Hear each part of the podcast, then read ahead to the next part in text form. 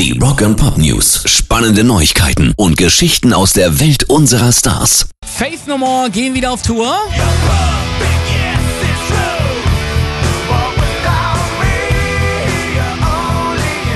Sie hatten auf ihrer Homepage einen Countdown eingerichtet, der gestern Abend ausgelaufen ist und wie von allen erhofft, wurde bei Ablauf um 20 Uhr drei Auftritte in Europa bekannt gegeben. Am 13. Juni beim Sunstroke Festival im irischen Puncheston, am 20. Juni beim renommierten Hellfest im französischen Clisson und am 26. Juni beim Tons of Rock im norwegischen Oslo. Aber keine Sorge, die fünf Jungs haben angekündigt, dass sie noch weitere Festivals in Europa spielen wollen und da wird mit Sicherheit auch was bei uns in Deutschland dabei sein. Rock and Pop News. Mötley Crew sind endgültig jegliche Substanzen zu Kopf gestiegen. Sie fordern nämlich jetzt pro Auftritt 3,25 Millionen Dollar.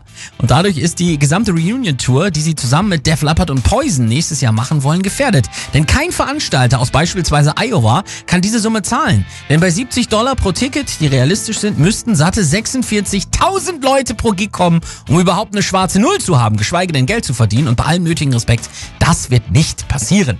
Also Tommy Lee und Co. sollten sich vielleicht nochmal in einem klaren Moment überlegen, ob sie sie noch alle beisammen haben. Pairs Rock and Pop News.